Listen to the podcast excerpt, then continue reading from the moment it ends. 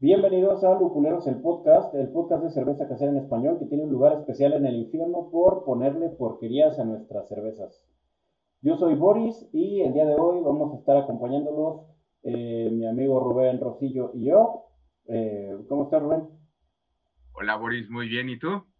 Muy bien, muy bien. Aquí eh, sumamente emocionado por hablar de este tema que a todo el mundo le interesa y a ningún snob de la cerveza le molesta para nada. Exactamente. Yo también estoy emocionado porque creo que estoy metiendo un pie en el infierno. Sí, ya sé. O a lo mejor la estoy sacando de él. Pero eh, sí. Digo, yo creo que ya lo teníamos este, más que eh, merecido, pero bueno, eh, hablando del infierno, pues ya, una, una rayita más. ya, ya estoy preparando el set de nuevas redes sociales por si tengo que cerrar las que, las que ya tengo y desaparecer temporalmente. Toda, tu reputación de Vir Sommelier al caño por este episodio de un podcast que nos escuchan cinco personas, incluida mi mamá. Exactamente. Sí, creo que... ¿De qué se trata? ¿De qué, se trata el tema? Pues vamos a hablar de esa bebida mítica, legendaria, derivada de la, de la cerveza que todo el mundo conocemos como la michelada. La michelada. Desde las gomichelas, la, ¿cómo se, cómo se llama la de coco? ¿Cocochelada? Cocochelada, no sé. El, el chef, el chef es un experto, eh, el chef Poncho, en, en, este tipo de bebidas. Exactamente. este, pues sí, un montón, no sé qué, no, no sé qué tanto eh, le guste a la gente que nos está escuchando. Eh, y no sé si, por ejemplo, no sé si tú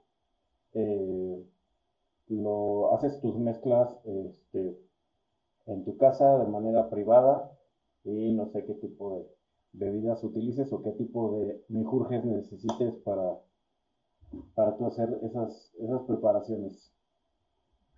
Pues, mira, yo ahora sí que vengo de un, siempre le he dicho, vengo de un pueblo michelero, entonces no me causa tanto conflicto, pero ciertamente sí tengo la idea de que una buena cerveza la vas a respetar y si no está hecha para, para mezclar o si no es algo que sea con fines eh, tal vez académicos, podríamos decir.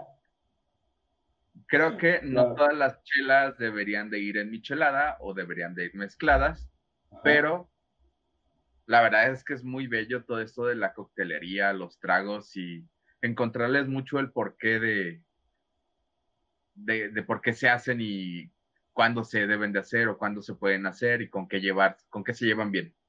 Entonces yo sí llevo ya muchos años haciendo pruebas y haciendo micheladas con algunas cervezas en las que sí me voy a ir en algún punto al infierno, no, no era broma.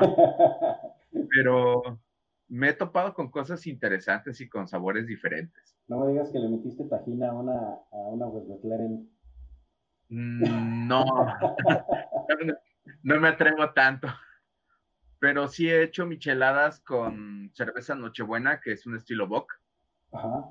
Le llamas cuerpo, que es más pesada. Entonces, normalmente pues, se, usa la clásica cerveza comercial.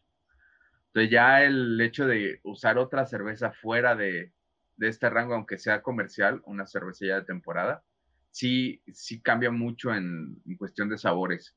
Claro. Se siente más pesada, más densa, claro que de esa vez me tomé un cartón completo, entonces no, mi criterio no creo que sea el, mejor después de, tanto, pero fue algo interesante, fue algo, era una buena michelada. Ah, muy bien. Eh, pues eh, eh, aquí, aquí sabía, o sea, se supone que una michelada debe tener eh, frescura, ¿no? Eso es lo que, como que el objetivo de la michelada, que sea una bebida muy, muy fresca. Este, y tú combinándola en una boca que es un poquito más pesada, que tampoco está como en el rango de las chelas pesadas ni, de cuerpo ni de alcohol, pero pero que, que sí sigue siendo fresca no, ya se pierde. ¿Ya no?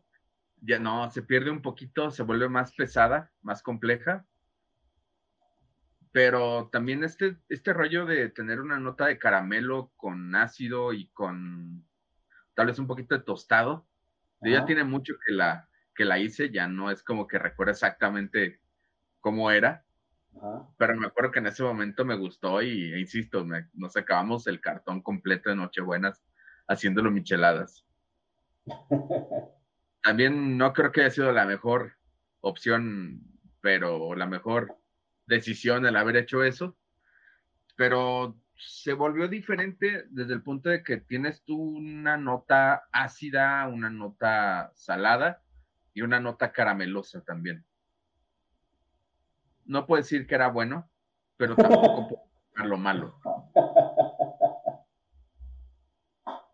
Es como estas, estas cosas tipo el, el, el bacon, el tocino cubierto de chocolate. La vez que lo probé, lo probé, lo volví a comer, lo volví a comer y nunca supe si me gustó. Sé que no me desagradó, pero tampoco sé que me gustó. Eh, eh, yo he probado eh, el tocino con, con, miel de maple y es una delicia, pero con chocolate supongo que va a ser similar, pero creo que como que los saborcitos de chocolate están, sí están bastante raros. Fíjate que se supone que es muy común, pero no sé, yo sigo sin decir que me guste. Pues, eh, me tocó probarlo en Estados Unidos, que ya venía, lo vendían este, en chocolate blanco, amargo y, y, y probé de los tres y la verdad es que no, no, no puedo decir que me haya... Es de esas cosas que me quedé así con la duda de creo que lo volvería a probar si lo necesito, si no, no. Sí, tengo una pistola. La verdad, sí, sí me gustó, ¿no? Porque no lo supe, no, no pude decidirme. Sí. Fíjate que ahorita que hablaste de chocolate, me acordé que cuando, eh, cuando platicaba con compañeros de trabajo, con amigos, eh, de que yo estaba haciendo chela y estaba empezando a, vender la chela, eh, uno, uno de mis compañeros de algún trabajo que tuve una vez, me decía, me dio, me dio su idea millonaria este, para darle la madre a todas las compañías cerveceras del mundo. Me decía, es que, eh, ¿por qué no haces una michelada con un stout? Para que pegue bien cabrón. Porque ya ves que la primera vez que, la primera vez que alguien tiene este eh, como contacto contigo como cervecero, te dice, oye, este, eh, ¿por qué no haces tal, pero que pegue más y que pegue más? Y siempre como que el, enfoque de, la gente que está como que empezando en, el tema este, lo que busca es que pegue más. Como, para, como que para justificar todo el esfuerzo, eh, te tiene que empedar como, como un shot de whisky, no sé. Sí, eso es, eso es clásico, que sobre todo cuando va empezando la, la gente con la cerveza y más la artesanal, tienen la idea de que pega más fuerte y si no lo hace, está mal. Ajá, está mala. Porque, Ajá, está mala. Porque como, te, como ya te gastaste 100 pesos en una, en una sola botella, eh, pues tiene que pegar como el equivalente de esos 100 pesos a este, coronas, que serían como... Bueno, ahorita con la inflación ya son como dos nomás.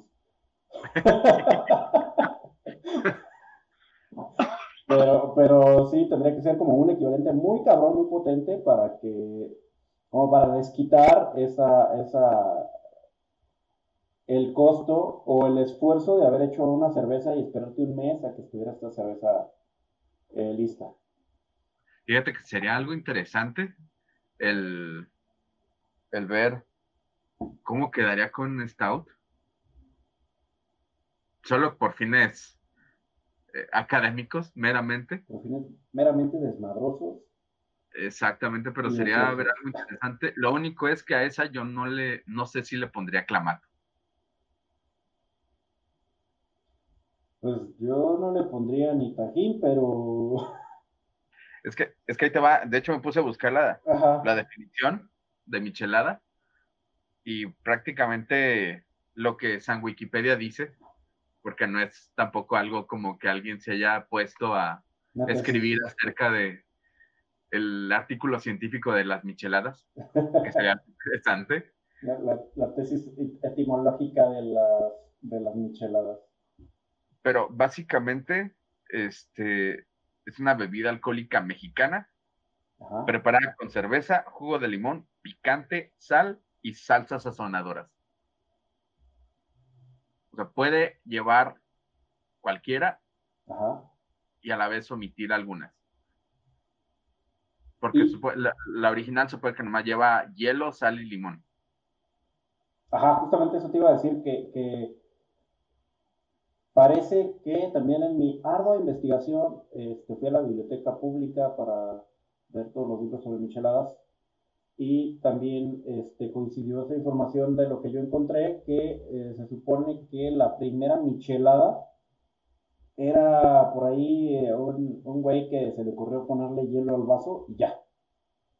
Este, hielo a su chela, porque pues tampoco una cerveza generalmente no se tomaría con, hielo, pero este güey como que tenía mucho calor, eh, eh, creo que estaba viendo un deporte, creo que béisbol o algo así, entonces dijo, ah, pues yo le voy a poner hielo, y se popularizó ese, ese uso, ya después le empezaron a poner sal, después le empezaron a poner limón, y ya pues más atascadas empezaron a poner este, patitas de pollo allá en la Ciudad de México.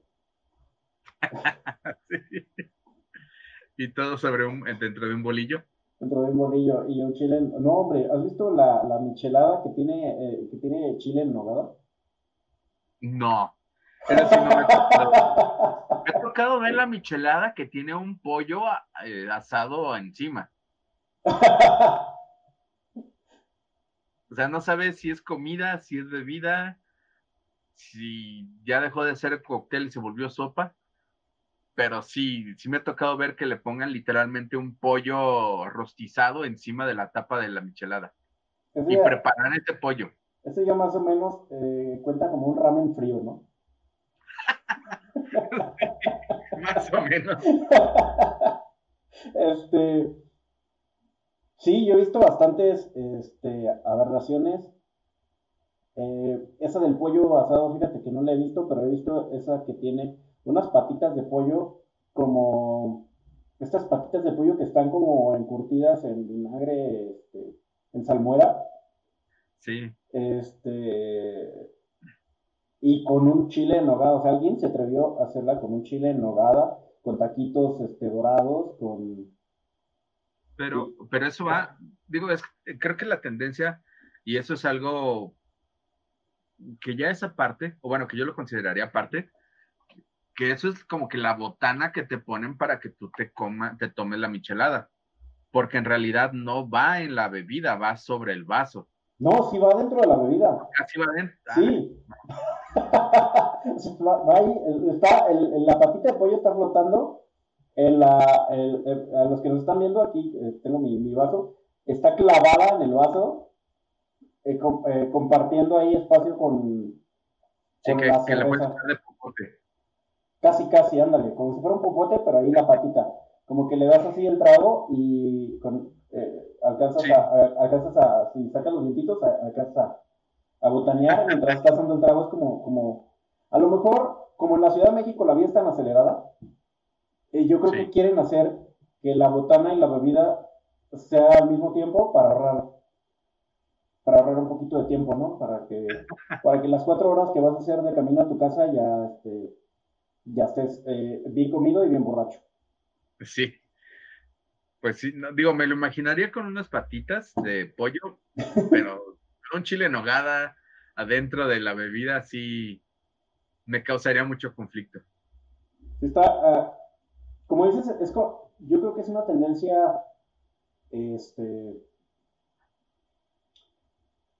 como para causar eh, ahí el, el, la, el escándalo y que vayan, no sé, a tu lugar, no sé, no sé si les funciona o no, pero siento que es como una especie de escándalo como como todas estas cervezas que hacían antes que le ponían Kentucky Fried Chicken a la cocción y ya era tu cerveza especial con adjuntos extraños. Para, llamar la atención o como para, para diferenciar. Porque digo, ya micheladas hay en todo, en, en, todo México. Entonces, ¿cómo haces que tu michelada sea diferente? Que la michelada de tu ciudad, ajá, que la michelada de tu ciudad sea la michelada. Patitas de pollo empanizadas en gomitas.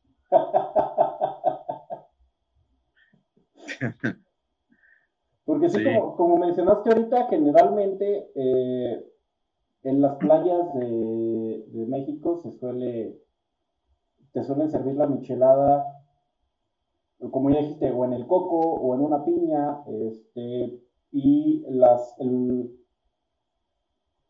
eh, si, lleva, si lleva camarón o si lleva alguna otra cosita, la lleva encima y está como separada del líquido. Y como dices, es como para estar botaneándotela mientras, mientras toma la michelada. Pero pues sí, en estas otras aberraciones sí está ahí conviviendo con... Sí, estar tomando y equivocarte del, del popote y comerte una patita de pollo suena, suena divertido, la verdad, suena divertido. Suena, sí. suena algo que. Híjole, es que no, no se me ocurre, no se me ocurre cómo alguien puede decir, eh, vamos por una, vamos por una michelada con patita de pollo, ¿no? ¿Qué estás haciendo? Sí, pero digo, creo que allá, sobre todo en el, en el centro de México, eh, sí se acostumbra mucho a la patita de pollo en caldos en el esquite. Entonces, pues sí pudiera llegar a ser que la pongan, pero no como un elemento que le va a dar sabor a la michelada. Simplemente la ponen tanto para llamar la atención como para que esté ahí y tú la puedas comer, pero creo que es hasta ahí, no, no creo que vaya, le van a terminar echando también tuétano y, y esquite. No dudes que, por ahí ya hay algo ahí. No lo dudes. Sí. Y si no estamos dando la idea millonaria, Boris. sí, denos el crédito. Si alguien, si alguien no lo ha hecho y lo hace, denos el crédito. Y por lo menos ahí pónganle un, link al podcast para que, para que vengan a ver de dónde se originó. De dónde se originó la tuetanada. Ándale que fíjate, también dentro de lo que, lo que vi de las historias de cómo pudo haber nacido la, michelada, sí viene de, de, dónde pudo haber salido el nombre. Ajá. como que el más lógico, porque el primero también que encontré fue del club deportivo del cuate que estaba viendo le echó hielo y, el cuate supuestamente se llamaba Michel y por eso se llamó Michelada. Ajá. Pero la otra que encontré que era más bien como de un poquito más creíble, y que sí, creo que no está tan, tan perdida. Es este, que fue más bien tendencia de Estados Unidos de tomar las chelas súper frías. Y que terminó, eh, terminaban poniéndole hielo y, o, prácticamente congelándolas en, en, refrigeración. Y que era las chill beers. Que estaban cheladas que fue ya una mutación, una deformación de la palabra chill beer o chill, Ajá. chela. Y helada. Chelada. Que, también de ahí creo que viene el nombre de las chelas, las frías. ¿Sí? Son, ¿Chela? Ajá, de chela, de, de chelada, de chill, de frío. Creo que viene, creo que la palabra chela, no sé si chela o cheve, viene del maya. No, déjame, sabría. déjame, déjame, déjame investigarlo, pero creo que hace poco leí algo así de que, creo que, no me acuerdo si era cheve o chela, la palabra que era, eh, creo que es chela.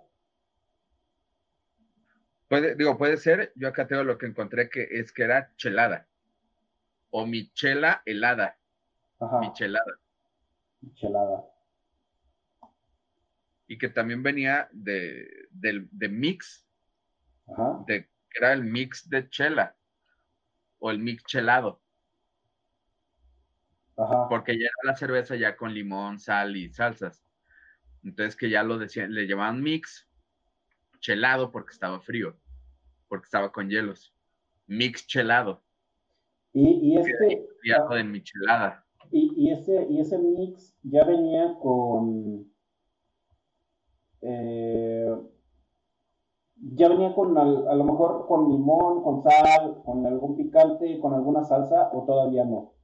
Sí, lo que pasa es que supuestamente la tendencia de Estados Unidos era de helar las cervezas, de que estuvieran ultra frías.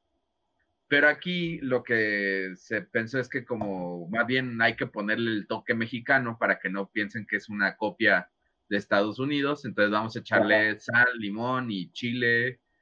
De ahí evolucionó a chamoy, evolucionó a todas las salsas negras y no sé en qué punto se metió ahí el clamato o el, el, tomate, el jugo de tomate con, con un toque de almeja. Pero parece más bien que va por ese lado, de que ya quisimos darle un toque, un toque personal y por eso empezaron a agregarle más cosas. Un toque mexa. Vale. Mira, ya, ya, encontré lo que te decía de la chela. Eh, sí es de Yucatán. Era, es la palabra, sí es la palabra chela. Ok. viene del maya porque en Yucatán había, este, en una cervecería los empleados eran de origen maya y eh, a las cervezas amarillas, eh, así que eran, eran, eran muy, muy pajizas las cervezas, entonces les, les, decían, les decían shell porque es una palabra que le, que le atribuían a los güeros. Pues como era una, cerveza amarilla, le decían Shell porque era una, güera, ponle, por ejemplo. O sea, si hubiera sido de origen español, le estaríamos viendo güerada. Una güerada. Una güerada. Este. Y ya, este es el fin de, mi, de mi aporte histórico-cultural. Volvemos a las micheladas. Va, va, va. Generalmente, en el, aquí en, en Jalisco, y, como del lado más del Pacífico de Jalisco también, generalmente, pues como tú dices, llevan, llevan sus salsas, este, que su salsa inglesa, que su Maggi, eh, algunos, algunos chilitos en polvo y el clamato que, que, ya mencionabas con sal y limón. Pero en otros lados, este, la michelada creo que solo lleva sal y limón. Sí. Sí me ha tocado estar en varios lados que la, bueno, aquí se conoce como rusa. O bueno, yo le he escuchado que le dicen rusa de cerveza. Que nada más lleva sal y limón, igual que la de refresco. Pero en otros lados, allá, allá en Michoacán y creo que también en lo que es en el centro, sí la, le cambian un poquito y la michelada es la que lleva sal y limón. La que lleva salsas negras sal y limón la llaman cubana. Ajá. Y me ha tocado escuchar que le dicen cielo rojo a la que lleva clamato, a la que ya lleva todo, todo preparado. Ah, sí. Sí, hay, hay diferencias en, en lo que básicamente es el mismo cóctel de, o la misma mezcla base de cerveza, pero sí llevan diferentes nombres. Ajá, que básicamente es lo mismo, nada más le cambiaron el nombre y le cambian ahí un poquito la categoría, ¿no? Sí, pero todas siguen siendo micheladas. Ajá. O sea, todo, desde la que lleva sal hasta la que lleva este, picantes, entran como en la categoría de michelada. Creo que sí, pero el, mínimo es hielo, sal y limón. Ya, de ahí, se va. Para arriba. De salsas y, y gomitas y coco, patitas. Patitas de chiles en nogada, ese no lo voy a superar. chile en nogada. Voy a intentar una. Te juro que existe. Se llamaría. con chile, una michelada con chile en nogada, ¿qué nombre tendría? Eh, no sé, No, no. Se me ocurre un nombre, pero es muy largo, como Nogadada, Nogadada. sí, algo Nogadalada. Sí. Aparte, eh, ahorita está muy de moda en las redes sociales. He visto muchísimo que lo están mencionando por todos lados. Las. Eh, bueno, el año pasado estaba como el, tema este de las licuachelas, que es básicamente la michelada, pero en, una, en un vaso de licuadora. Sí. Y, y luego evolucionaron a estas chelas que son. Ah, ¿Cómo se llama? Eh, no me acuerdo cómo se llaman, pero están, en lugar de estar servidas en un vaso normal o en un vaso de licuadora, están servidas en una, eh, en un este, recipiente chiquito como de litro, dos litros, que está en forma de, un tinaco rotoplas. Ah, sí, sí los he visto. No me ha tocado probarlos ni verlos físicamente, pero sí. Sí he visto que los hacen. Ya notaron que también, eh, como el chile no nogada básicamente es exactamente lo mismo, nada más es el tema de que le agregan esa chingadera para que llamar la atención. Sí. ¿Mm? Pero pues, como dices, no aporta mucho. De, o sea, de sabor no aporta absolutamente nada, más bien como en la presentación. Sí. Y habrá que ver qué otra locura o acierto nos topamos de aquí en el camino en adelante con estas modas. Pues sí, digo, ya se lo pueden dar en un zapato, yo creo. Ya, Como si fuera una bota, la clásica bota alemana. Ajá. Que la den zapato. En tu, en tu propio zapato. Ándale. Oye, ¿y tú ¿Tú consideras, yo estaba pensando esto este, hace unos días, ¿tú consideras que la, la Radler, la Radler alemana, eh, está emparentada con la michelada? No creo que esté emparentada en cuestiones históricas o en cuestiones regionales o ideológicas, pero creo que sí son, sí tienen algo, o sea, tienen similitudes. Nada más que la Radla creo que tiende más hacia las bebidas dulces. Creo que sería como una especie de equivalente más bien a la del vino, al, a la sangría. A la sangría y a la, ¿cómo se llama esta otra bebida? Es el clericot y el calimocho. Ajá, el clericot y el calimocho creo que va más emparentado a eso, a una bebida que la hacen un poco más fresca agregándole agua de limón o refresco de limón. La rebajan para que sea mucho más bebible y poder tomar en mayor cantidad. Pero tendiendo a ser dulce. Claro, sí, como casi, casi postre. Sí. Hace un tiempo aquí em, empezó, se, quiso poner de moda, ¿no? La Rattler. Sí, por ahí Corona estuvo metiendo dos o tres sabores de, de Rattler. Eh, no los he vuelto a ver, pero de repente sí están todavía por ahí en algún en anaquel. Sí, tiene rato que ya no los veo. Y se me hacían interesantes. No buenos, pero interesantes. Yo nunca los probé, pero pero sí probé un Radler alemán y bueno, en el momento que lo probé no era, no era mi tipo de bebida eh, de lo que yo estaba buscando, pero, pero pues sí está un poquito interesante, eh, como esa acidez y ese dulzor en una, en una cerveza. Sí, y creo que para no entrar mucho en polémica, es, se debe de ver la, todas estas bebidas, la Radler, las micheladas, incluso hasta las mezclas de cerveza como tipo el Black and Tan, Como, como son. O sea, no como que está uno demeritando la cerveza, simplemente está uno haciendo alguna otra bebida con base de cerveza o con base, bueno, sí, en este caso, de cerveza. No hay que, creo que no hay que clavarse mucho en, en cosas de que no se debe de hacer y de que se está demeritando la cerveza, porque en realidad cuando tú haces eso, no es lo que tú buscas, uno buscas demeritar, simplemente buscas este, otra bebida. ¿Qué te puede dar la cerveza? Es, es, lo mismo exactamente con cualquier otro tipo de bebida eh, que se prepara con, eh, con distintos espíritus. O sea, es lo mismo una paloma, es lo mismo eh, un charro negro o algo así que te preparas con un tequila.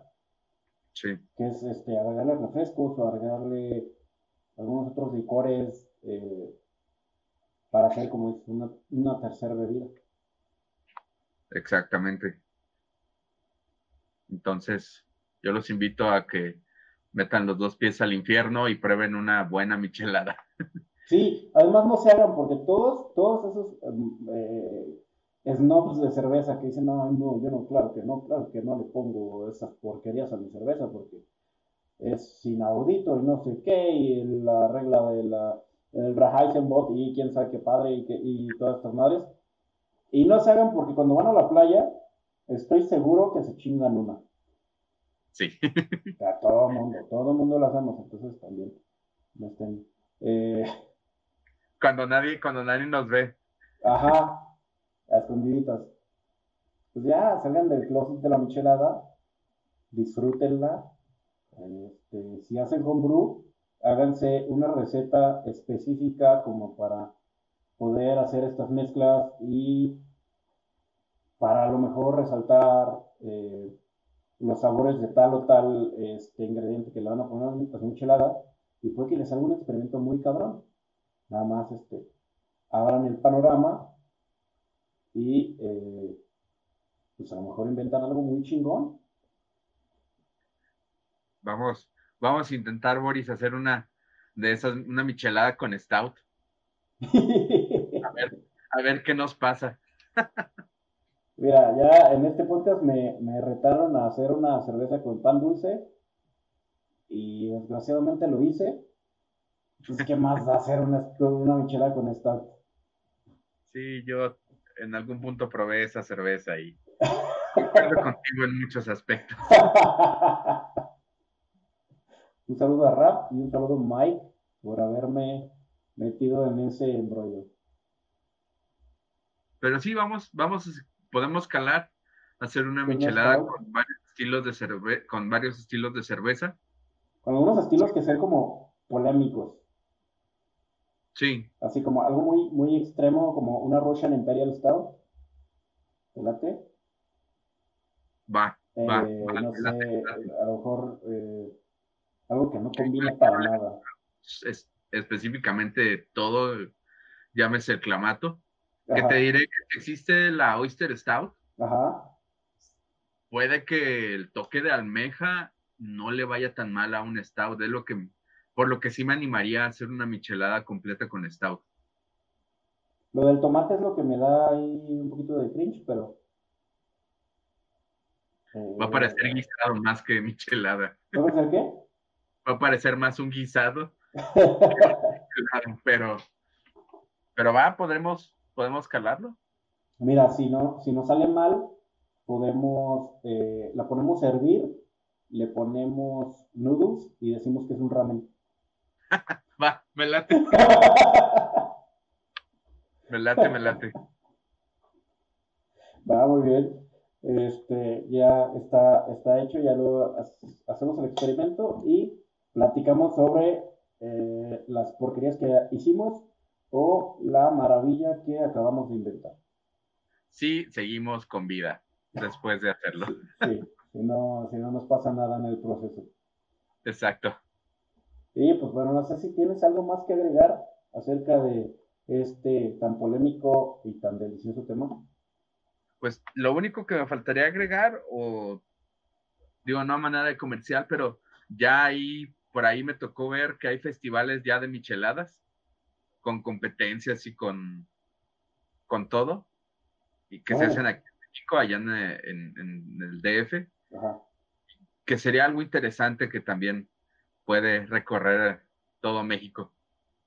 Mira, si nos, si nos sale chido el experimento, nos inscribimos a esos, a esos concursos y ahí que el, el proctor de la Asociación Mundial de Micheleros, ahí nos, nos evalúe y nos dé nuestra medallita. Va, me late capaz que en el que el BJCP se le agrega la M de michelada y entra como una categoría más de Neipa. Va a ser, ah, va a ser una, un manual aparte como el de las hidromieles. Otra parte, la, la michelada IPA. la michelada IPA. Specialty. Este. ya, ya, basta.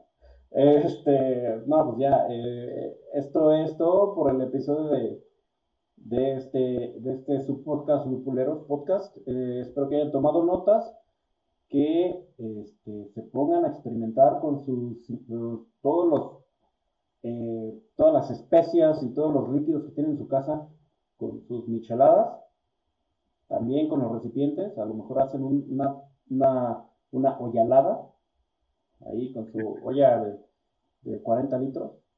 Eh, y pues nada, recuerden que en lupuleros.com está el mejor contenido de homebrew en español. Tenemos posts nuevos todas las semanas y este, creo que cada viernes eh, pues tengo un contenido muy chido. Y pues este, nada, síganos en nuestras redes sociales. Estamos como eh, Lupuleros GDL en Facebook y en Instagram. Pueden encontrarnos eh, como Lupuleros Podcast en Apple Podcast, en Google Podcast, en Amazon Music, en Spotify y en muchas más plataformas. Suscríbanse, dejen sus comentarios eh, donde se pueda y pues esto nos ayuda mucho a pues a mejorar, a escuchar sus comentarios y pues para seguir mejorando en este contenido. Y pues nada, escríbanos y si tienen dudas este, o consejos también, sugerencias, eh, nos quieren nada más mentar la madre, porque hablamos de las micheladas con Stout, pues mándenos un correo ahí a contactos arroba lopuleros.com. Y pues nada, muchas gracias Rubén. Muchas gracias Boris. Nos vemos en la siguiente. Gracias por escucharnos. Bye.